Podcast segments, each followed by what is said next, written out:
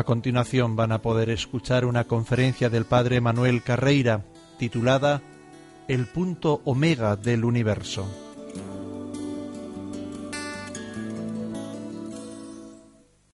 Buenas tardes a todos.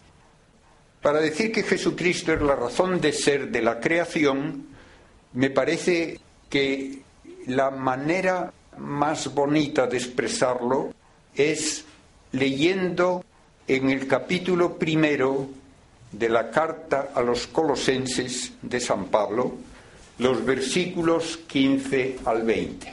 Dice así, Él, Cristo, es la imagen de Dios invisible, primogénito de toda criatura, porque en Él fueron creadas todas las cosas, las del cielo y las de la tierra, las visibles y las invisibles, los tronos, las dominaciones, los principados, las potestades, todo fue creado por Él y para Él. Él es antes de todas las cosas y todas las cosas subsisten en Él. Él es también la cabeza del cuerpo de la Iglesia, el principio, el primogénito de los muertos, a fin de que obtenga la primacía en todo, porque quiso Dios que en él habitase toda la plenitud y por medio de él reconciliar consigo todas las cosas, las de la tierra y las del cielo, estableciendo la paz por la sangre de su cruz. Realmente parece que se agotan todos los recursos del lenguaje para subrayar una y otra vez esta primacía única de Cristo. Él es antes que todo. Todo ha sido hecho por Él y para Él. Y Él es el que da sentido, por lo tanto, a toda la creación. De modo que la misma existencia del universo, en todos sus niveles, desde los ángeles más perfectos hasta los átomos más humildes, solo puede entenderse en relación a Cristo. Y por tanto no se puede comparar a Cristo con ninguna figura histórica. No, se sale de todos los moldes.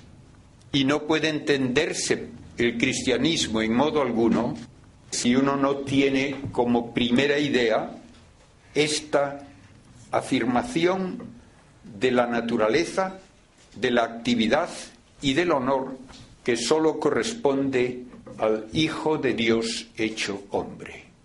No hay nadie con quien compararlo. Pues bien, comencemos por el modo de pensar que basándose en datos científicos, por mero pensamiento filosófico, nos lleva a preguntarnos por qué hay un universo. Ya hemos hablado de esto en varias ocasiones de paso, pero ahora preguntémonoslo directamente. ¿Por qué crea Dios? Si el crear significa una potencia infinita, porque sólo el infinito puede hacer que exista algo sin usar una materia anterior, el paso de nada a algo solo puede darlo una potencia infinita. Esa potencia infinita no puede en modo alguno beneficiarse por lo que crea. Y por tanto, uno no puede decir que Dios crea porque con eso Él se perfecciona o se desarrolla. Eso es una aberración filosófica y teológica en que han caído y caen ahora algunos que se quieren presentar como pensadores científicos y teológicos. Eso era básicamente una idea de orden panteístico. La divinidad se autoperfecciona y se autorrealiza creando. Pues no. La divinidad no está en el tiempo y no puede cambiar porque no estando en el tiempo no puede haber un estado anterior y otro posterior. Eso es lo más elemental desde el punto de vista lógico. Por tanto, el crear no puede ser porque se busca ningún tipo de beneficio. Decir que Dios crea porque le va a entretener ver cómo se queman estrellas durante millones de años sería una tontería completa. Y decir que Dios va a crear porque le va a entretener ver animales moviéndose por un planeta sería otra tontería equivalente. Entonces, ¿por qué crea Dios?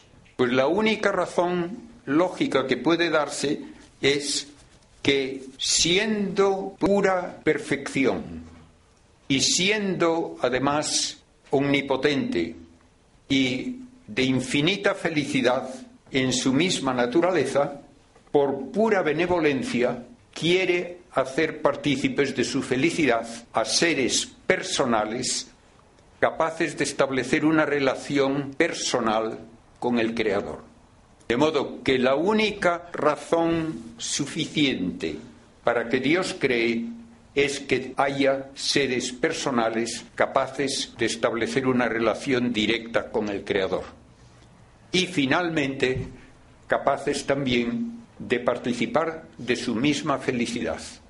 No hay otra manera lógica de hablar de un creador de infinita perfección, de infinita potencia, creando cosas infinitamente inferiores a él, sino que quiere hacer partícipes a otros seres capaces de conocerle y amarle de su misma felicidad.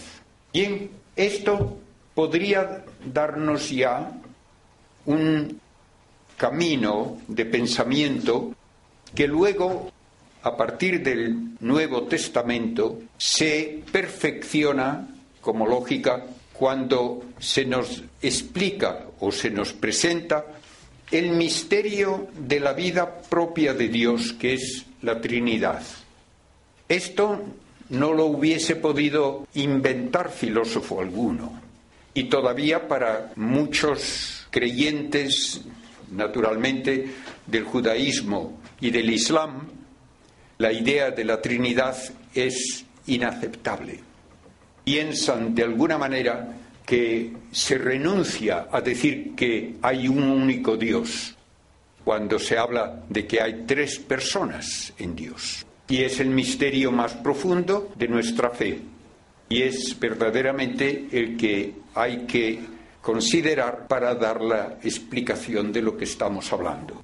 Si Dios es Trinidad, hay relaciones personales que constituyen la realidad de vida divina, pero unas relaciones personales que son de orden inteligible en cuanto que no contienen un absurdo, pero que van mucho más allá de lo que nuestra experiencia y nuestro modo de razonar podría nunca haber sugerido.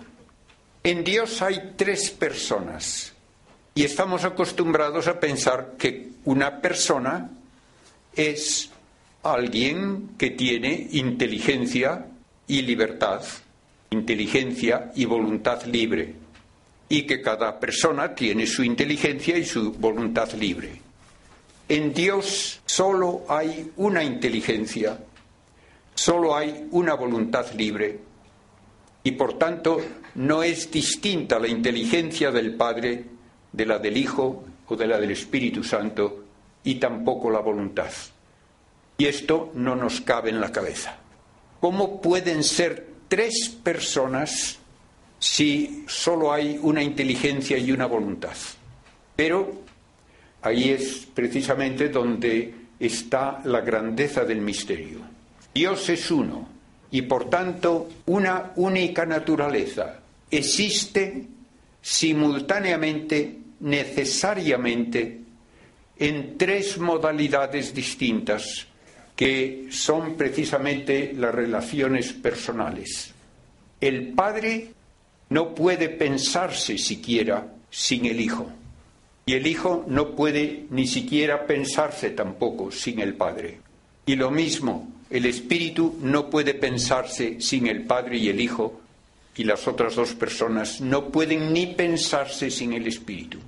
Y la única forma en que la teología llega a vislumbrar cómo puede eso entenderse como algo que supera nuestras categorías, pero que no es contradictorio, es profundizando en lo que significan esas tres palabras, Padre, Hijo y Espíritu Santo.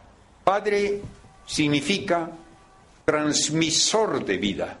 Hijo significa dependencia para existir de un padre.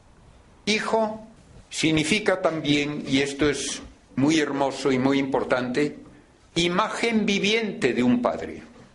Ese es el concepto de hijo que vamos a desarrollar un poco más. El hijo es hijo porque es una imagen viviente del padre.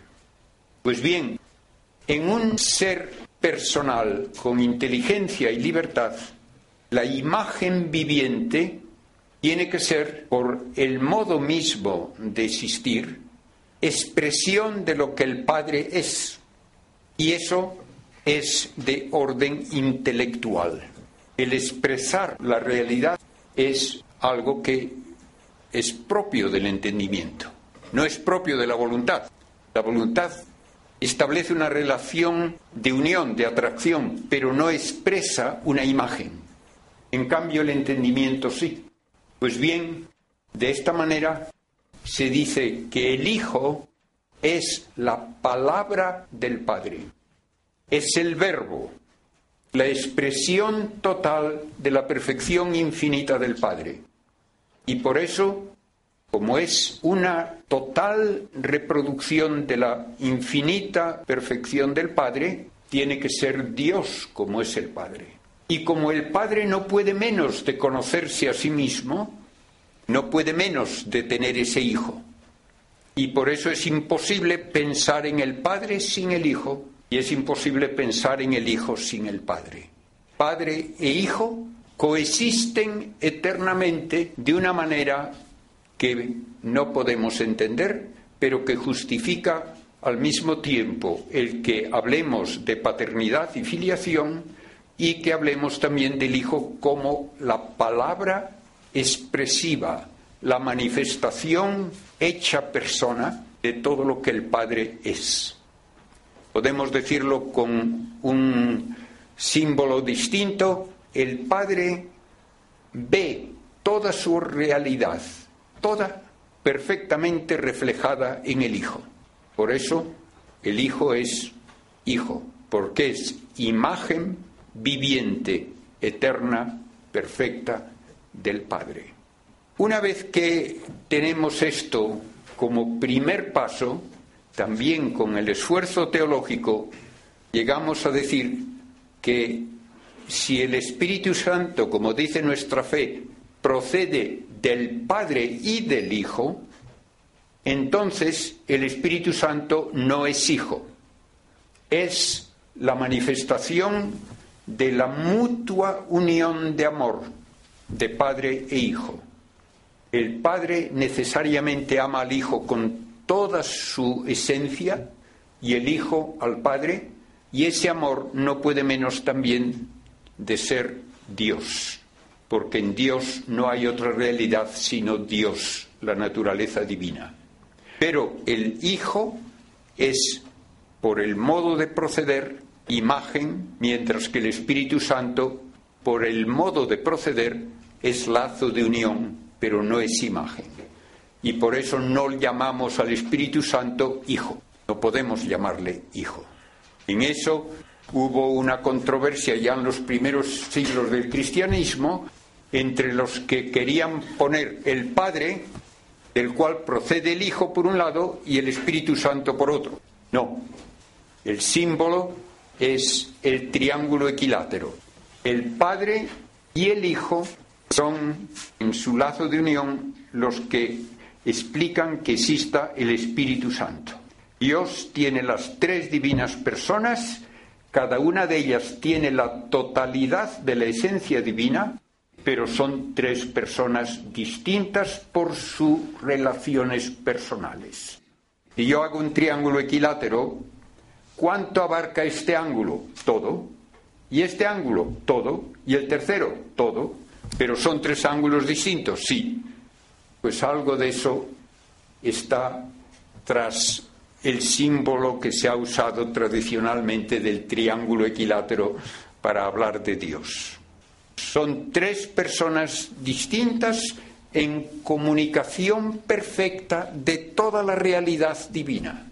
Y por eso Cristo puede decir de sí mismo lo que nadie jamás se hubiese atrevido a decir. Antes que Abraham existiese, yo soy. Glorifícame, Padre, con aquella gloria que tuve a tu lado antes de que el mundo existiese. Quiero que los que me has dado estén también donde yo esté, para que contemplen la gloria que tú me has dado, porque me has amado antes de la creación del mundo. Cristo está subrayando una y otra vez su existencia inseparable de la existencia del Padre. Siempre podemos y debemos decir que en Dios hay una unidad perfecta de las tres divinas personas, una unidad tal que no hay nada más que un único entendimiento y una única voluntad y una única omnipotencia y una única misericordia, pero son tres personas. Y esto lo podemos ver como la culminación de un proceso que en nuestra experiencia de la vida en este mundo va hacia la máxima unidad y dependencia según nos elevamos desde las células más primitivas hasta el hombre. Cuando hay una célula de las más primitivas, la célula se divide en dos. ¿Cuál de ellas es padre o madre y cuál es hija? No hay respuesta. No hay relación alguna de dependencia mutua. Cuando luego aparecen seres multicelulares, generalmente hay algún tipo de semilla en las plantas o un huevo en los pájaros, por ejemplo, pero el nuevo ser se desarrolla ya independientemente del que le dio origen, aunque puede aparecer ya en las aves, sobre todo en algunas, que hay una dependencia al principio para obtener alimento, para aprender incluso a buscar alimento, aprender a volar, lo que sea. Así es. Cuando luego llegamos a un nivel superior de vida, ya en los mamíferos, primates, etcétera, la dependencia de la prole con respecto a los progenitores se hace cada vez más importante y más duradera. Cuando llegamos al hombre, una parte muy importante de lo que es una vida media es de dependencia de los padres, aun para poder subsistir y luego para aprender a ser humano en todo su sentido. Cuando llegamos al nivel de vida superior, que es Dios, nunca se da una mayoría de edad. No puede el Hijo nunca emanciparse del Padre. No pueden separarse las divinas personas. Por eso Cristo lo dijo claramente, el Padre y yo somos uno. Y lo son necesariamente y eternamente. Pues bien, todo esto que hemos dicho nos habla de que para Dios toda su felicidad está en ese único Hijo. Y así lo dijo en el bautismo en el Jordán y luego también en la transfiguración. Este es mi Hijo único, el amado, en quien tengo todas mis complacencias. La felicidad del Padre es ese Hijo. Y así llegamos al momento en que podemos ver que la relación de comunicación total de vida del Padre al Hijo tiene que ser también reflejada en la creación de seres infinitamente inferiores, pero que van a ser de alguna manera también hijos de Dios, porque van a ser imagen viviente de ese Padre.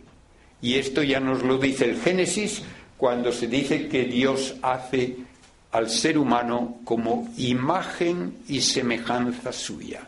Y como va a ser imagen viviente, va a tener también derecho al nombre de hijo. Todos nosotros participamos así de una filiación que es una reproducción en nivel infinitamente inferior de la filiación propia del verbo. Y ahora podemos dar el tercer paso, que es que el plan de Dios al crear el universo llega a la máxima generosidad cuando quiere que esta imagen y semejanza esencial, que es el verbo, sea también la imagen y semejanza que él buscaba al crear al ser humano. Cristo va a ser de una manera doble imagen y semejanza de Dios. Imagen y semejanza esencial por su personalidad divina. Imagen y semejanza también como el hombre perfecto en que Dios se hace presente en la creación para elevar la creación al nivel de vida propio de la Trinidad. Por eso podemos decir que Cristo es la razón de que Dios cree. Crea para que pueda darse finalmente esta maravillosa unión de Dios y criatura. Dios Hijo, que se hace hijo de una madre humana, para poder así ser al mismo tiempo imagen y semejanza del Padre en el nivel increado y en el nivel creado. Esto es algo que tiene una consecuencia muy bonita y muy importante, aunque no directamente relacionada con el desarrollo del tema hoy, y es que como el Hijo de Dios es cien por cien Hijo de un único Padre eterno, que es cien por cien Padre de este único Hijo, por eso, al hacerse hombre, no pudo tener padre humano y por eso tenía que nacer de madre virgen. La misma persona no puede tener dos padres ni dos madres. La relación de paternidad y maternidad es a la persona, no al cuerpo. Yo no digo que mi madre es madre de mi cuerpo, digo que es mi madre y lo mismo mi padre. Pues bien, como Cristo como persona es persona divina, solo puede tener como Padre al Padre eterno del cual procede eternamente. Pero como no hay una madre distinta en la Trinidad, por eso puede tener una madre humana. Por otra parte, piensen también que Cristo, siendo 100% hijo, no pudo tener descendencia humana, porque entonces sería padre y no puede ser padre. Todo esto tiene una conexión lógica en el momento en que insistimos en lo que significa la Trinidad y las relaciones entre las divinas personas. Pues bien, entonces, ¿por qué crea Dios? Porque quiere tener esta relación maravillosa, incluso con el mundo creado, haciendo que el mundo creado se eleve al nivel de la vida íntima de la Trinidad, porque es una divina persona al mismo tiempo un ser humano. Hasta la materia misma se ve elevada pues al trono de Dios, y la materia del cuerpo de Cristo es adorada por ángeles. La materia del cuerpo de Cristo lo adoramos constantemente en la Eucaristía. De modo que tenemos la maravillosa intimidad con Dios de que un ser humano, cuerpo y alma, es la razón de ser de la creación y está indisolublemente presente en la vida de la Trinidad para siempre. De modo que ahí está el significado más básico del título de esta conferencia que Cristo es el punto omega hacia donde todo converge en el plan de Dios. Dios crea para que pueda darse la encarnación y así pueda el mundo creado participar de la vida misma de Dios. Desde el punto de vista científico, hay lo que aquí discutido en otras ocasiones, el principio antrópico, que nos dice por razones meramente científicas que el conjunto de propiedades que tiene el universo desde su primer instante que podemos deducir por medidas experimentales es el conjunto de propiedades muy precisamente determinadas que permiten que aparezca la vida humana.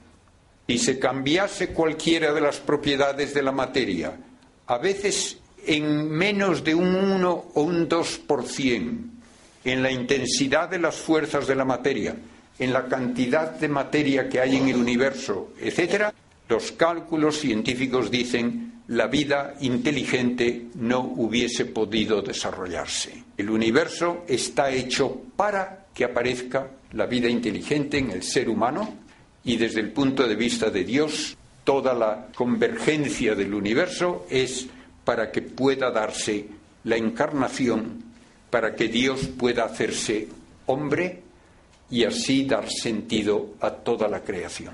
No hace falta esperar que haya otros superhombres en el futuro. No. Ya ha llegado a su cumbre la perfección de la humanidad en Cristo.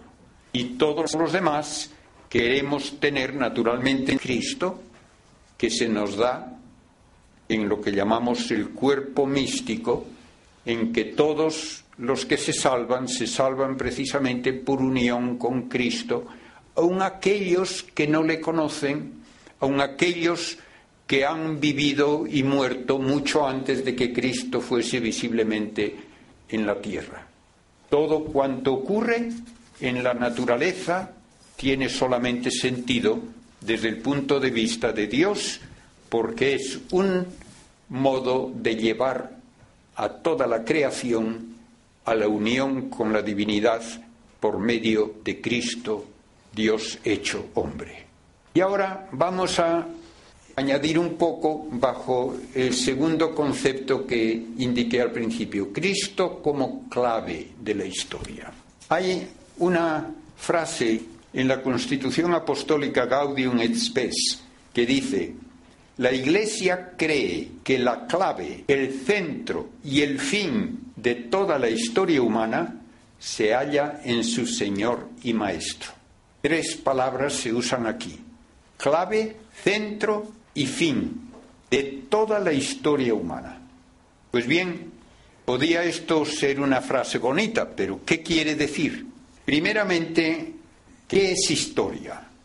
de alguna manera es una sucesión temporal de hechos que tienen alguna razón de ocurrir de una forma que es una realidad cambiante con procesos internos y relaciones externas que permiten decir que hablo de la historia del universo, de la historia de una nación, de la historia de la vida, de la historia de una civilización, de la historia del arte, de la historia de la ciencia, de lo que queramos. Siempre se trata de una realidad cambiante que uno intenta descifrar, no solamente haciendo un catálogo de fechas, sino dando una visión coherente de lo que ocurre. Bien, podemos hablar de la historia del universo, de la historia de la evolución de la vida y podemos buscar explicaciones más o menos lógicas. Ahí es donde entra entonces en juego la palabra clave. Clave es llave. Latín clavis en castellano ha dado llave. La llave se utiliza para cerrar y para abrir. Pues bien, ¿qué quiere decir entonces que Cristo es clave de la historia? Primeramente, clave puede utilizarse en arquitectura cuando se hace un arco y se pone la piedra central donde convergen todas las tensiones y todas las presiones y cuando se pone esa piedra y es suficientemente fuerte y rígida, da la coherencia a toda la estructura arquitectónica. De modo que clave en este sentido cierra un arco y al cerrarlo le da consistencia, le da permanencia y la capacidad de soportar pesos. Y naturalmente uno puede hacer un edificio sin usar arcos y entonces no hay clave, pero el único elemento arquitectónico que tiene este simbolismo de ser la pieza que da la estabilidad estructural es esta, la clave. Y Cristo puede entenderse con esa idea de importancia que da consistencia a todo lo que existe y da consistencia a la historia humana. El otro significado de la palabra llave indica el abrir. Se usa para un modo de expresar algo que soluciona un enigma. Si yo envío un mensaje cifrado, aquello parece, por ejemplo, una sucesión de números sin sentido. Ah, pero hay una clave. Si yo conozco la clave, entonces ese mensaje cifrado tiene sentido. Esto es lo que implica el poder explicar algo, el poder dar una razón como base de interpretación e incluso en historia se hace esto. Uno no se limita a dar datos y nombres, sino que busca razones de por qué hubo cambios de tipo político, económico, estructural en las diversas naciones. Y entonces se encuentra una clave explicativa. Pues bien, ambos significados podemos aplicarlos a Cristo como clave de la historia del universo, de la historia humana y de la historia, en el caso concreto, de nuestra civilización cristiana. Primeramente, Cristo tiene la primacía, esa piedra que da consistencia a todo, tiene la primacía porque Él es, como hemos dicho, aquel por quien y en quien todo lo demás viene a la existencia. De modo que todo cuanto hay en el cielo y en la tierra subsiste en Él y tiene su consistencia en Él, como dice el texto de San Pablo que leí al principio. Y es también clave de inteligibilidad para el universo porque todo cuanto vemos en el universo de orden, de armonía, es un reflejo de la perfección que se encuentra en la palabra que comunica lo que Dios es, en el verbo. Él es la causa eficiente de que haya cuanto existe y mantiene en la existencia todo lo que existe y es causa ejemplar de toda perfección. De modo que podemos decir también que cuando el Padre ve la hermosura, el orden, la armonía de la naturaleza, ve un reflejo de la perfección del Hijo.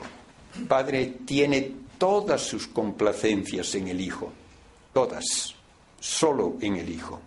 Y es también causa final, de modo que es clave explicativa, porque ya dijimos que todo está hecho para que Él pueda existir como al mismo tiempo criatura y como Dios y así llevar toda la creación al trono de la Trinidad.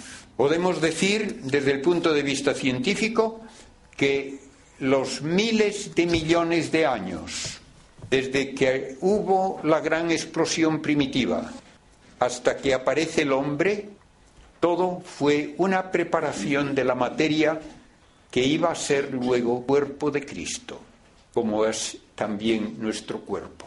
No podía existir el ser humano mucho antes de lo que existió porque no había los materiales adecuados, preparados. Somos ceniza de estrellas en cuanto a nuestro cuerpo.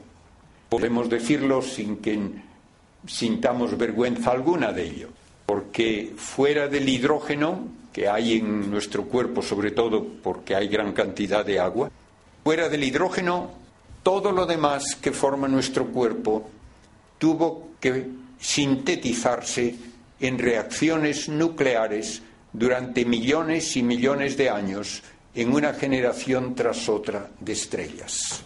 Y de esa ceniza de estrellas se formó el planeta Tierra y de esa ceniza de estrellas se forma el cuerpo humano, incluyendo el cuerpo de Cristo. Podemos hablar entonces de que ya ahí la historia cósmica apunta a ese momento maravilloso en que Dios se va a hacer hombre. No sabemos si hay vida en otros lugares. Mi opinión, y no es solo mía, de muchos científicos, es que probablemente no hay vida, por lo menos inteligente, en ningún otro lugar del universo. Porque cuando se quiere explicar que haya vida, una de dos, o hay que decir la hay porque espontáneamente las fuerzas de la materia van a producir seres vivientes con facilidad, o hay que decir porque Dios hace algo muy especial para que haya vida. ¿Qué probabilidad hay de que se forme por mera manipulación de las fuerzas de la naturaleza una célula? Ninguna. Sí, dicho en castellano vulgar, ninguna porque cuando se han calculado las probabilidades por científicos, me dicen que para que aparezca una molécula de ADN, no una célula completa, una molécula de ADN, tiene que decir uno que la probabilidad sería una en un número que se escribe con un 1 seguido de 126 ceros. Y para que pongan esto en perspectiva, se calcula que el número de partículas atómicas en todo el universo conocido podría ser un 1 seguido de 90 ceros. De modo que multipliquen este número por un trillón, multiplíquenlo otra vez el resultado por un trillón y tendrán un 1 seguido de 126 ceros. Y entonces dicen, tal vez haya una probabilidad en ese número de que se forme una única molécula de ADN. Eso quiere decir que aunque cada partícula atómica del universo estuviese produciendo cambios estructurales a mil veces por segundo, en toda la historia del universo todavía no tenía ni remotamente la probabilidad de que se hubiese formado una molécula de ADN. Y cuando se habla de la probabilidad de que se forme por azar el genoma humano, dicen los cálculos científicos, tal vez una probabilidad en un 1 seguido de 12 millones de ceros. Por eso, como decía antes, en castellano simple es imposible. Por lo tanto, pensar que va a haber vida espontáneamente en un montón de sitios es no tener ni idea de lo que se está diciendo. Y esto un científico tras otro lo ha ido diciendo en público en los últimos años en contra de todas las tonterías que se ven en los periódicos y en los programas de televisión de que ha de haber vida en montones de sitios y cualquier lugar le sirve para que haya vida. Pues no. Bien, esto entonces ya me dice cómo se prepara el universo para que haya por lo menos este planeta, en donde se dan todas las circunstancias que permiten la aparición de vida, aunque no sabemos decir ni dónde, ni cuándo, ni cómo apareció. Y es la realidad científica hoy. Recientemente hablaban de que tal vez haya una vida con un modo distinto de formar estructuras vivientes en el satélite Titán de Saturno, porque allí hay metano y al parecer puede haber lagos de metano y a lo mejor puede haber vida basada en el metano. Pues yo he hablado con buenos biólogos que me dicen la única manera posible, según la química, de que haya vida es que se base en el agua líquida y en la química del carbono. No hay posibilidad de sustituir ni el uno ni el otro. De modo que no vale hablar alegremente de que puede haber vida de otro tipo. No. La química establece lo que puede hacer cada elemento por las propiedades bien estudiadas en el laboratorio y no hay alternativa. Bien, tampoco podemos explicar científicamente la evolución de la vida hasta el ser humano. Que habla de que hay mutaciones, sí, las hay, pero llega el momento en que uno tiene que decir cómo se pasa de un animal no inteligente a un ser viviente inteligente. Nadie tiene una respuesta. ¿Por qué? Porque lo único que puede explicar la ciencia es lo que ocurre por la actividad de una de las cuatro fuerzas que ya hemos mencionado otras veces, que describen el proceder de la materia, la fuerza gravitatoria y la electromagnética de largo alcance, la nuclear fuerte y la nuclear débil de muy corto alcance, y si hay alguna otra fuerza, nadie la conoce ni sabe que pueda hacer nada. Lo que no admita una explicación por una de esas fuerzas de la materia no puede deberse a la materia. Y nada puede explicar el que alguien piense, que a alguien le interese la matemática, que alguien escriba una poesía por medio de ninguna de esas fuerzas. Por lo tanto, hay que hablar de una realidad no material que tiene que venir directamente de Dios porque la materia solo da modificaciones de la materia. Y así es una vez más la idea de preparar la existencia de seres personales que culminan en la persona de Cristo, Dios y hombre, lo que explica que haya vida y que se haya dado vida inteligente. Si esto se aplica a la historia cósmica, Ahora podemos hablar de la historia humana.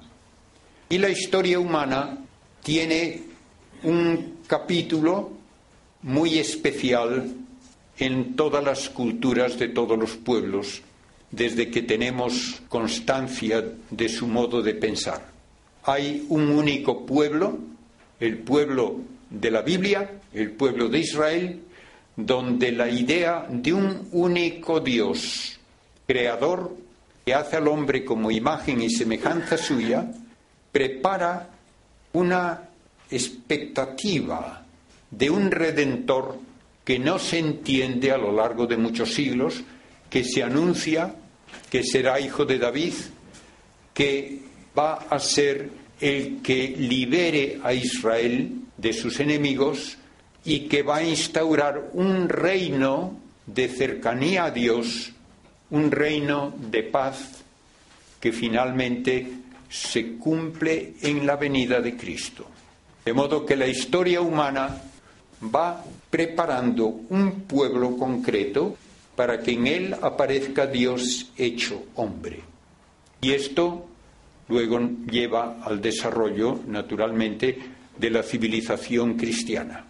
Y podemos decirlo con toda honradez, que ha sido la transformación cultural más grande de toda la historia, la venida del cristianismo, porque ha cambiado el punto de vista de lo que es el hombre y el punto de vista de lo que es el destino humano.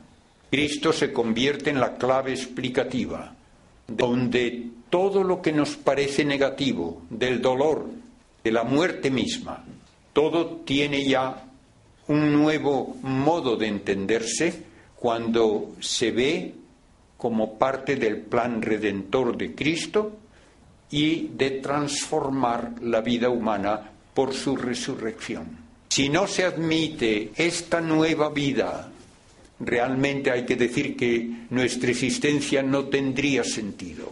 Y esto es finalmente lo que tienen que decir quienes o no quieren ni siquiera aceptar a un Dios como creador, o piensan en un creador que crea porque sí y que luego no tiene interés ninguno en lo que ha creado. Esta es una especie de lo que se llama deísmo, en el que han caído incluso grandes científicos muy inteligentes, como Einstein mismo. Pensaba en un Dios creador, sí, pero no era capaz de pensar que ese Dios se preocupase de nosotros. No era capaz de pensar que la creación era para hacernos partícipes de la felicidad divina eternamente.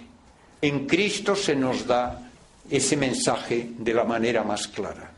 Él, con su obediencia perfecta al Padre, puede borrar todas nuestras infidelidades, todas nuestras maldades con su sangre y puede luego con su resurrección dar vida eterna a quienes confían en Él y quieren aceptar su mensaje. Y así, aun sin saberlo, la humanidad va hacia Cristo. La humanidad ha cambiado a lo largo de 20 siglos para insistir una y otra vez en el concepto de dignidad humana, que solamente tiene como base final lógica el que somos imagen y semejanza de Dios. Quienes no han querido aceptar eso han rechazado también la idea de la dignidad humana, como vemos ha ocurrido en los regímenes comunistas, en el nazismo, por ejemplo, también, en todo lo que ha sido la explotación del hombre por el hombre, como si los demás no fuesen más que cosas útiles. Lo vemos ahora en la tendencia de reducir también a la persona a un votante útil, en donde se niega incluso el derecho a la vida a los no nacidos o se quiere eliminar a los que ya no son productivos en la sociedad. No, el cristianismo es la única fuente lógica de los derechos humanos y donde se olvida uno de la dignidad de la persona, entonces todo fracasa. Cristo es la única explicación para quienes creemos en Él de cuántos actos heroicos en todo el mundo llevan el amor y la ayuda a quienes no pueden corresponder con nada medible en términos económicos. ¿Por qué hay miles y miles de misioneros y misioneras en todo el mundo ayudando a los más pobres? Porque se ve en ellos a Cristo. ¿Por qué pensamos que tenemos que cuidar de nuestros hermanos? Porque vemos en ellos a Cristo. Incluso, ¿por qué debemos cuidar de nuestro planeta? ¿Por qué debemos preocuparnos de no destruir la casa común? Porque es un regalo de Dios en que Cristo tiene que encontrar un nivel de existencia adecuado para que todas las personas actuales y futuras puedan vivir de acuerdo con su dignidad. Todo esto ha cambiado la faz del mundo y ahora podemos decir que queda mucho por hacer, pero no puede hacerse olvidándonos de Cristo, olvidándonos de su centralidad como razón explicativa y razón de ser de la misma creación. Cristo es el centro, es la razón de ser de cuanto existe y es también el punto hacia el cual converge toda la humanidad para finalmente ser llamados a participar de su vida divina, a participar de esa filiación que nos hace ser a todos hijos en el Hijo. Esa es la definición hermosa de lo que significa ser cristiano. Era el padre Manuel Carreira en esta conferencia titulada El punto omega del universo.